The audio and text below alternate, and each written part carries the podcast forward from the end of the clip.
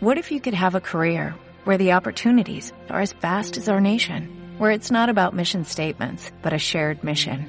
At U.S. Customs and Border Protection, we go beyond to protect more than borders, from ship to shore, air to ground, cities to local communities. CBP agents and officers are keeping people safe. Join U.S. Customs and Border Protection and go beyond for something far greater than yourself. Learn more at cbp.gov/careers. Estás escuchando Viajes Mundo en radioviajera.com.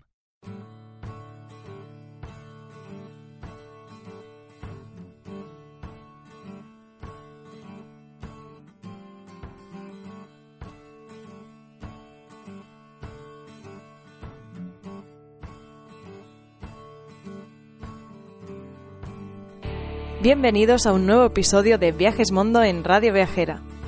Mi nombre es Sara Bielba, creadora de la web de viajes y fotografía aventurascompartidas.com y del podcast de profesión aventurera. Y hoy viajamos con Mondo hasta México. El país de los mariachis, del color, el picante y el tequila, pero aparte de estos tópicos, México esconde un sinfín de secretos que harán del viaje una experiencia inolvidable. Localizado en el extremo meridional de América del Norte, supone un puente entre esta y Centroamérica, y hace que sea un país de contrastes con una zona desértica en el norte y selva tropical en el sur, con altas montañas, pero también llanuras como las del Yucatán, y en el que podemos disfrutar tanto de las salvajes aguas del Pacífico como de la claridad del mágico Caribe. Todas las regiones de México tienen algo que ofrecer, así que vamos a ir viendo poco a poco cada una de ellas. Pero antes de nada, me gustaría mencionar un tema del que muchas veces nos olvidamos y que es muy importante, como es el tema de la seguridad. Y es que aunque viajemos a zonas que están relativamente bien preparadas para el turismo, no debemos olvidarnos de que estamos en Centroamérica. Según los consejos de seguridad del Ministerio de Exteriores, existen problemas de inseguridad relacionados con la extorsión, asaltos y secuestros tanto físicos como virtuales, por lo que además se recomienda, en el caso de efectuar pagos con tarjetas de crédito, conviene realizar un atento seguimiento posterior de los extractos bancarios, pues se dan algunos casos de clonación de tarjetas. Además, se recomienda utilizar el transporte público con personas conocedoras de la ciudad y no coger nunca taxis fuera de las paradas habilitadas. Por supuesto, no es aconsejable conducir de noche por carretera. Por todo esto, es muy importante y es absolutamente conveniente viajar provisto de un seguro médico lo más amplio posible, con cobertura extensiva de gastos médicos durante toda la estancia y que incluya la repatriación o evacuación médica a España. Además, asegúrate de que se haga el pago de la intervención por adelantado. Por todo esto, a día de hoy, haciendo una comparativa de los diferentes seguros de viaje que existen, os voy a recomendar Mundo. Ellos se encargan de buscar el seguro que mejor se adapta a ti y tu viaje en función del destino, la duración y tus preferencias. En Mundo tendrás una gama en la que escoger hasta 350.000 euros de gastos médicos, hasta 3.000 euros para robo y daños al equipaje y coberturas opcionales que también puedes añadir a tus seguros según tus necesidades, como la posible cancelación del viaje o cobertura para deportes de aventura. Puedes consultar todos los detalles en su web, el seguro de viaje Mundo. Y esto os parecerá una tontería y pensaréis, bueno, si yo voy a ir a una zona que está muy preparada para el turista, realmente no existen casi posibilidades de que me suceda nada malo. Y precisamente cuando yo viajé a México, eh, una amiga mía, estando en la piscina, pues se cortó el pie, se hizo un corte importante y tuvo que venir un médico a atenderla y lo que parece una tontería, si no hubiéramos tenido contratado un buen seguro de viaje, nos habría arruinado las vacaciones. Por eso es importante que no olvides contratar un buen seguro de viaje. Volvemos a la ruta y a mí me gustaría comenzar por la península del Yucatán, ya que mi viaje a esta zona ya hace unos cuantos años fue el primero que hice fuera de Europa, así que lo recuerdo con muchísimo cariño. Dentro de esta región nos encontramos con la conocida Riviera Maya, que abarcaría lo que es toda la costa del Caribe mexicano en la zona de Quintana Roo. Además de las playas, nos encontramos con la que es sin duda alguna la estrella de la región, el legado de los mayas y una de las maravillas del mundo. Hablamos del yacimiento arqueológico de Chichen Itza. En sus 25 kilómetros cuadrados de extensión nos encontramos con la pirámide El Castillo, donde la sombra del dios serpiente emplumada Kukulkan repta por las escaleras durante los equinoccios de primavera y otoño, y también nos encontramos con el cenote sagrado y el curioso El Caracol, que es el legado de los astrónomos. Como curiosidad, los mayas construyeron además en Chichen Itza la más grandiosa y elegante cancha para el juego de pelota. De hecho, se ven con bastante facilidad los anillos de piedra colocados a gran altura. Para los que no sepáis en qué consiste este juego, el objetivo era pasar la pelota a través de unos aros de piedra usando solamente las caderas. Para jugar a la pelota se seleccionaba a los mejores guerreros, a los más ágiles y fuertes, y se creía que durante el juego estos fuertes mayas representaban a las divinidades dentro del campo. ¿Y qué sucedía con los perdedores? Bueno, existe la creencia de que el equipo perdedor era sacrificado, aunque esto no se sabe con total seguridad, y probablemente se consideraba el juego como una representación más bien de lo que estaba por venir, como si de un oráculo se tratase, aunque a día de hoy el misterio persiste. A pesar de lo que mucha gente cree, no es posible escalar la pirámide de Chichen Itza, pero para ello tenemos otros complejos arqueológicos dentro de la zona de Yucatán, como puede ser Coba, en la que sí que es posible. Y la verdad es que es muy recomendable, a mí me encantó poder subir a, a esta pirámide, ver todo el paisaje, ver todo el horizonte completamente cubierto de árboles, la verdad es que fue un momento bastante mágico. También podemos encontrar el complejo arqueológico de Tulum, que además, a mi parecer, cuenta con una de las playas más bonitas de toda la Riviera Maya. O sea que si os decidís por conocer esta zona, acercaros a las ruinas de Tulum, porque merece mucho la pena. Si queréis además conocer pueblos coloniales, yo os recomiendo que vayáis a Valladolid. Este pueblo es ideal para visitarlo en un desvío por esta ruta por la Riviera Maya, recorriendo playas y cenotes que parecen auténticas piscinas naturales, y es uno de los pueblos con más historia de México. Conserva un casco colonial muy colorido y muy bien conservado. Como os comentaba, en esta región existen multitud de cenotes que para los que no sepáis lo que significa, literalmente es caverna de agua. Son una especie de piscinas naturales que la verdad es que son bastante chulas y, y para mí el más bonito de todos es el cenote Iqquil, que está nada, está a 5 kilómetros de Chichen Itza y es un auténtico espectáculo de la naturaleza. También es conocido con el nombre de cenote sagrado azul. Tiene aproximadamente unos 60 metros de diámetro que forman un círculo perfecto con 40 metros de profundidad de agua fresca y cristalina. Para acceder a él se construyeron unas escaleras de piedra que lo bordean, no sé que no os preocupéis que no tenéis por qué lanzaros desde arriba. Y también encontraréis pequeños balcones creados para que podáis admirar su belleza en caso de que no queráis daros un buen chapuzón. Pero si hay algo que me enamoró completamente de la zona es sin duda alguna la reserva de la biosfera de Siancán. Se trata de un espacio protegido ubicado en Quintana Roo, en la costa caribeña, y fue declarado Patrimonio de la Humanidad. Literalmente significa en maya lugar donde nace el cielo, y es por esto que esta reserva también se nombra como Puerta del Cielo. Toda la zona alberga una biodiversidad increíble, con manglares rojos, negros, especies marinas y terrestres increíbles. Y lo más importante es que en ella se encuentra la segunda barrera de coral más grande del mundo.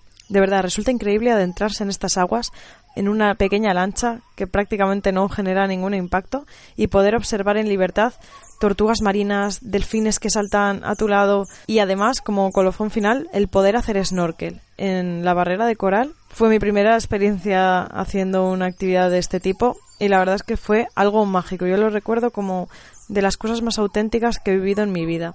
Por supuesto, los guías te dan muchísimas pautas para que el impacto sea el mínimo. No te puedes echar crema de sol el mismo día que vas a hacer el snorkel porque todo esto daña el, el, coral. Te dan muchas pautas para que el coral no sufra en absoluto y de verdad no podéis perderos la oportunidad si viajáis a México de conocer Siancán. Si vais por libre, además se encuentra muy muy cerca de Tulum, está a unos 30 minutos más o menos de Tulum pueblo en coche, o sea que además lo podéis combinar con una visita a Tulum. Si no viajáis por libre, no os preocupéis porque hay un montón de tours que ofrecen excursiones para la reserva de la biosfera y que incluyen tanto el transporte en 4x4 o en jeep como los recorridos en lancha por el manglar y también el material de snorkel. Incluso algunas excursiones te incluyen comida, bocadillos, buffet, todo esto a pie de playa dejamos el Caribe mexicano y nos vamos un poco más al sur, a la zona del Pacífico, donde nos encontramos con los estados de Chiapas y Oaxaca, caracterizados por una fuerte herencia indígena y una impresionante naturaleza. Imprescindible de ver en Chiapas el complejo arqueológico de Palenque, el pueblo mágico de San Cristóbal de las Casas, que es el espíritu de Chiapas. También podemos encontrar alguna zona con centros de turismo ecológico indígenas con posibilidades para actividades de aventura, senderismo, montañismo, etc. y si disponemos de bastante tiempo, algo que no nos podemos perder es la laguna Miramar. Se trata de uno de los lagos más remotos y exquisitos de México, rodeada de un bosque tropical, en el que podemos encontrar desde vida silvestre, ya que mientras nadas en ella es posible que te veas con monos araña, tapires, guacamayos, tucanes, incluso mariposas, escuchar a lo lejos los monos aulladores. También hay una cueva de tortugas a las que se puede acceder a través de una canoa. Eso sí, también tienes que recordar que en toda esta zona de México habitan cocodrilos. Repito que esto solo si dispones de bastante tiempo, ya que llegar al lago no es una tarea fácil. Un poquito más al norte, en la zona del Golfo de México, nos encontramos con el largo y diverso estado de Veracruz, que es donde comenzó la conquista española de los aztecas. También fue la cuna de la llamada cultura mesoamericana, veracruzana en el Tajín, y es el hogar del pico más alto de México, el pico de Orizaba, o sea que si os gusta la montaña, no os podéis perder esta región. Muy cerca de Veracruz también nos encontramos con el estado de Tabasco, que se dice que tiene más agua que tierra y esto es así debido a todas las lagunas, ríos y humedales que posee la región y especialmente durante la temporada de lluvias. Esto es algo muy importante a tener en cuenta ya que está sujeta a inundaciones estacionales, aunque es verdad que pocos viajeros permanecen en Tabasco más de lo necesario para ver la destacada escultura de piedra olmeca en el Parque Museo La Venta de Villahermosa y de ahí nos trasladamos al centro, a la Ciudad de México o el Distrito Federal. Más que su capital, es el alma de México, una ciudad que hay que visitar para conocer de verdad a este bello país, del cual es además el principal destino turístico. Dentro de los principales atractivos turísticos de la ciudad nos encontramos con el Zócalo o Plaza de la Constitución, una de las plazas más grandes del mundo y que impresiona tanto por su tamaño como por la frenética actividad y vida social, que mezcla el pasado colonial e indígena del país, además de ser el punto de celebración de todo tipo de fiestas, conciertos y actividades culturales. Alrededor de esta plaza, declarada Patrimonio de la Humanidad, se encuentran dos de los edificios más bonitos de todo México DF, la Catedral Metropolitana y el Palacio Nacional. También tenéis que conocer el Templo Mayor, que son unas ruinas centro de la vida política y religiosa de la antigua civilización mexicana, el barrio de Coyoacán, que está situado al sur de la ciudad y que es un barrio bohemio que ha sido el lugar de residencia de artistas reconocidos que se establecieron en grandes casas coloniales, como es el caso de Frida Kahlo, que vivió en la famosa Casa Azul junto con su marido Diego Rivera hasta el día de su muerte. Si queréis alejaros un poco de todo el bullicio de la ciudad, también podéis acercaros al bosque de Chapultepec, uno de los lugares más agradables por sus senderos y por los paseos en barca por su lago artificial. Además de encontrar en él el Museo Nacional de Antropología, que es uno de los museos más importantes del continente. Aprovechando que nos encontramos en el Estado de México, si viajamos hacia el oeste, Saliendo del estado de México, justo en la frontera con el estado de Michoacán, se encuentra la increíble reserva de biosfera de la mariposa monarca, un sitio patrimonio mundial de la UNESCO desde el año 2008.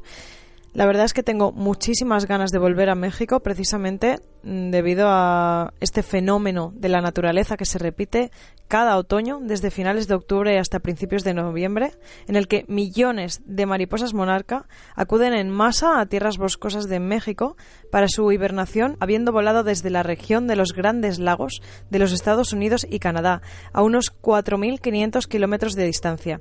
Me parece algo increíble que hay que ver alguna vez en la vida. Me gustaría aprovechar ahora que estamos hablando de fauna salvaje para dar un gran salto en el mapa y viajar hasta Baja California, donde uno de los principales atractivos es el avistamiento de ballenas. Cada año estos cetáceos visitan los mares mexicanos que rodean la península, tanto el Océano Pacífico como el Mar de Cortés, que dan refugio a estos gigantes marinos.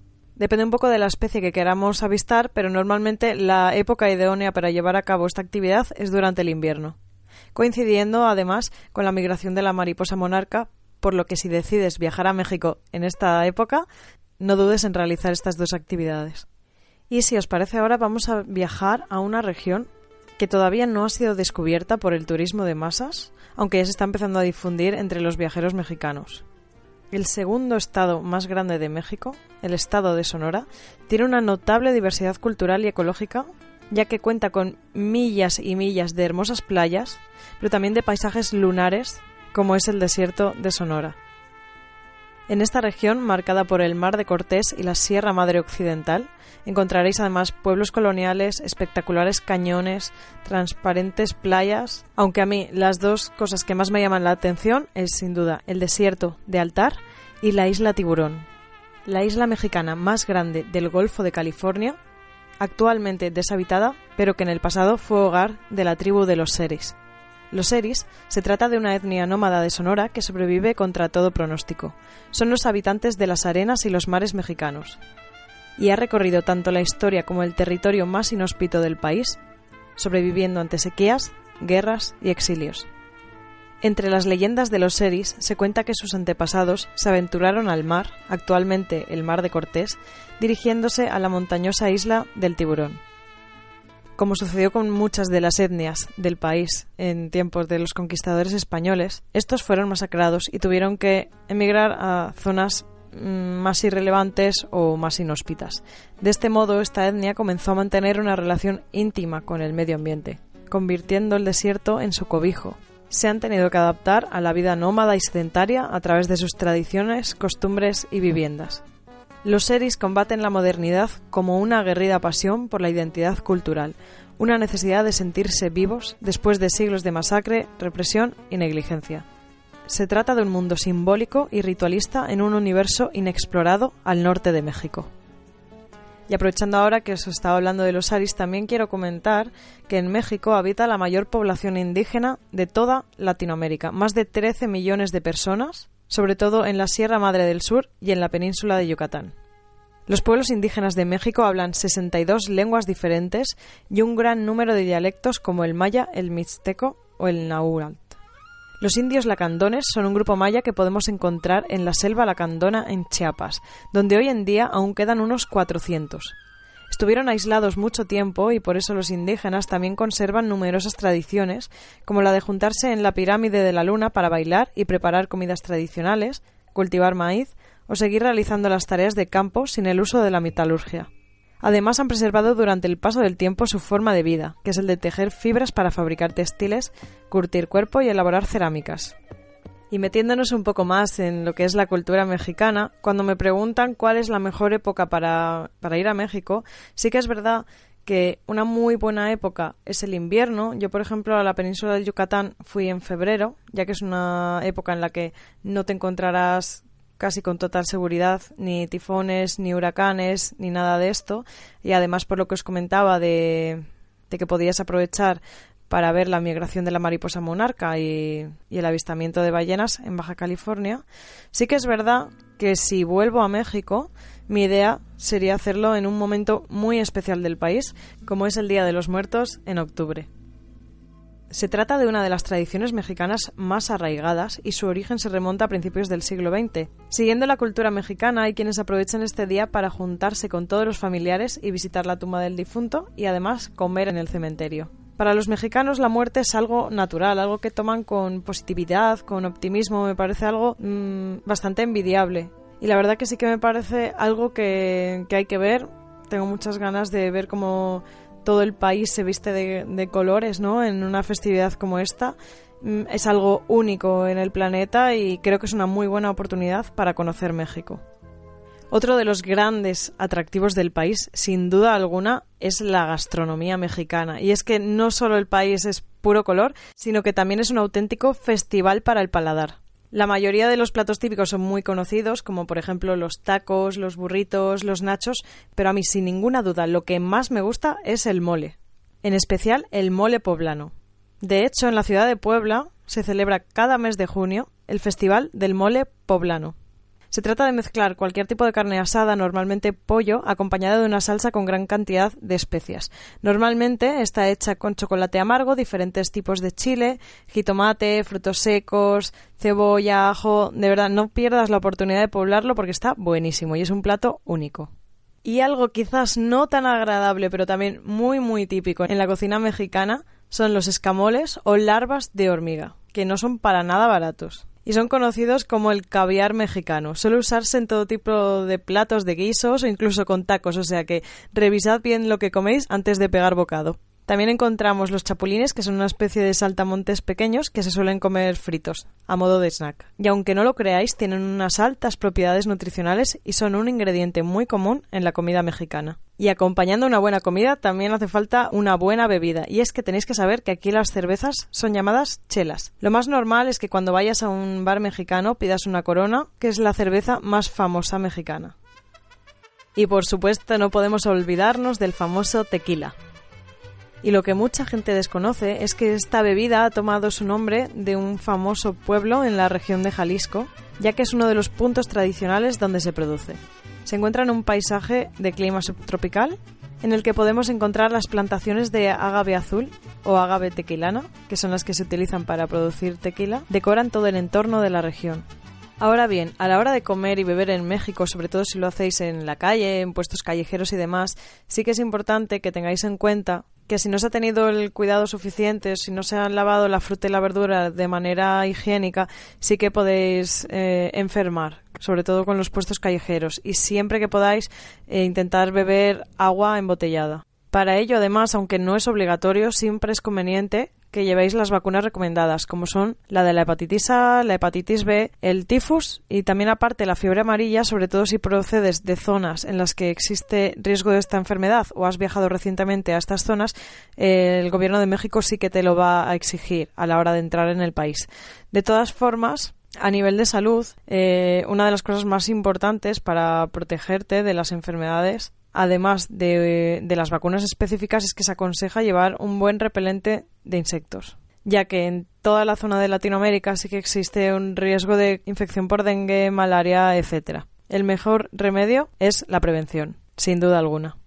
Desde luego que en México no hay cabida alguna para el aburrimiento por todo lo que tiene que ofrecer, pero sin duda alguna la joya del país es su gente.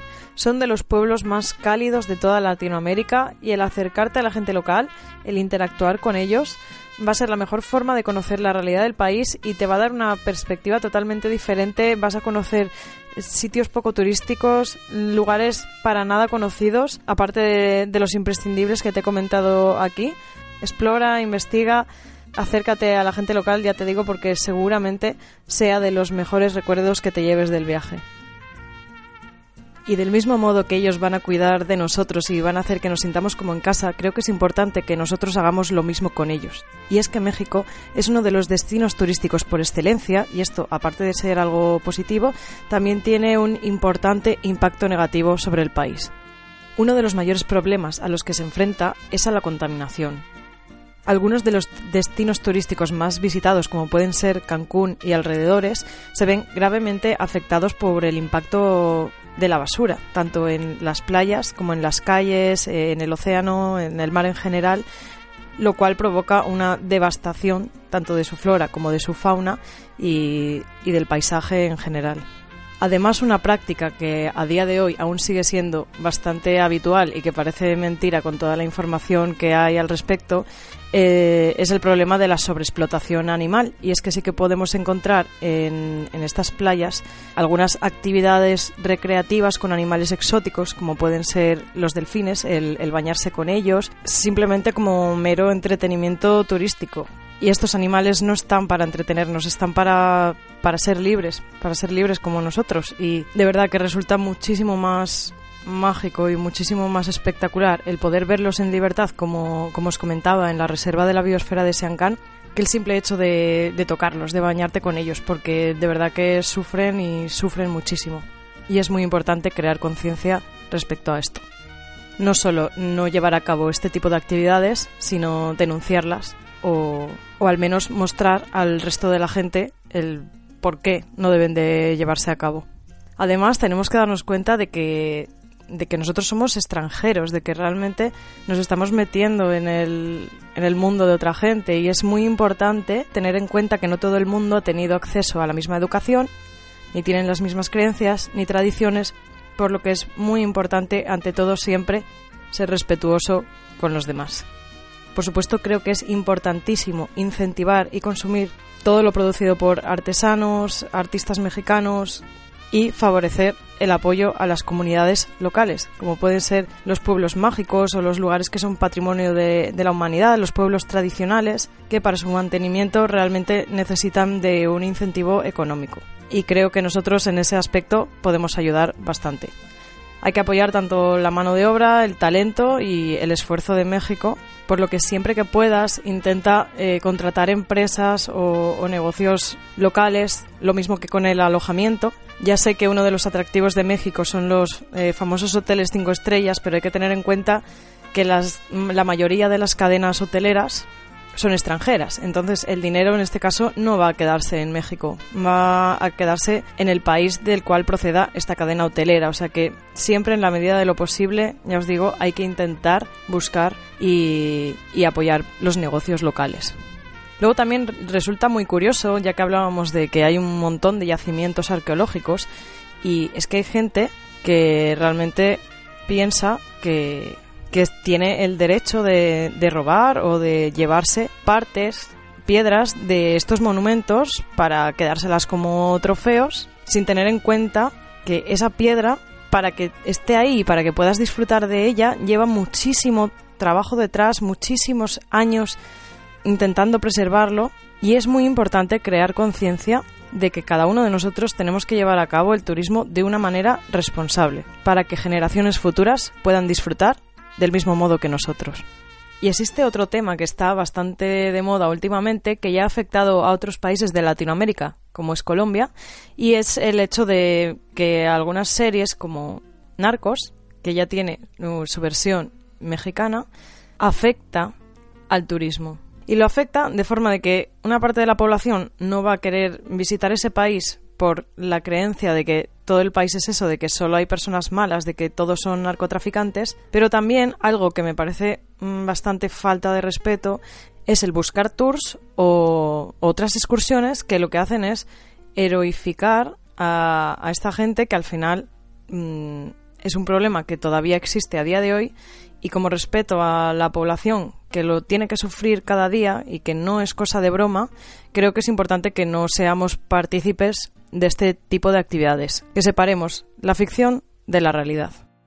Y la única realidad es que México es un país increíble. No he podido eh, abarcar en este episodio todo el país porque es gigante. Aún nos quedan muchos estados sobre los que hablar, que estoy segura de que esconden además auténticos tesoros y auténticas maravillas. Además, me parece importante recalcar para terminar que es un destino apto para todos los bolsillos y para todo tipo de viajeros ya que es un destino ideal tanto para familias como para viajeros solitarios, aventureros, lo que sea. Y algo que no he mencionado es que México tiene una divertidísima vida nocturna. La mejor fiesta que he vivido en mi vida ha sido en Playa del Carmen. O sea que ya os digo que es un país para todos los gustos y para todos los colores. Si pienso en cuál sería mi sitio favorito de México o cuál sería ese sitio al que recomiendo ir 100%, está complicado, la verdad, pero creo que me quedaría con la reserva de la biosfera de Siancán. Aún así, lo suyo sería no repetir, ya que es un país que, que es tan enorme, tan grande, que necesitaríamos cuatro vidas por lo menos para descubrirlo completamente. Y si de momento no puedes viajar a México o quieres buscar algo de inspiración antes de viajar a este maravilloso país, aparte de las famosas novelas mexicanas, una buena forma de embeberte previamente con la cultura del país son los libros y las películas, pero sobre todo los libros. Me gustaría recomendarte unos cuantos, como por ejemplo Como agua para chocolate, de Laura Esquivel, en el que el protagonista es la comida mexicana. También me parece interesante eh, conocer la biografía de Frida Kahlo y ya pensando más en, en, la cultura antigua mexicana, el libro azteca de Gary Jennings o el libro de Popol Vuh, que es el libro de los maya quiché. Sin olvidarnos de Huesos de lagartija de Federico Navarrete, en el que habla de la conquista de México a manos de España. O Pedro Páramo de Juan Rolfo, en el que toca muchos temas importantes para los mexicanos. México es una tierra de renacimiento, de cultura, de historia, de paisajes increíbles y de vida. Hasta aquí el episodio de hoy. Espero de verdad que lo hayas disfrutado tanto como yo. Me ha traído muy buenos recuerdos de México, ya estoy deseando volver y espero haberte provocado ese gusanillo y esas ganas de querer conocer este increíble país. Recuerda que si tienes alguna duda puedes contactarme a través de mi web de aventurascompartidas.com o a través de las redes sociales y yo no tendré ningún problema en aconsejarte con lo que sea. Te envío un muy fuerte abrazo y recuerda que vayas donde vayas, siempre viaja seguro.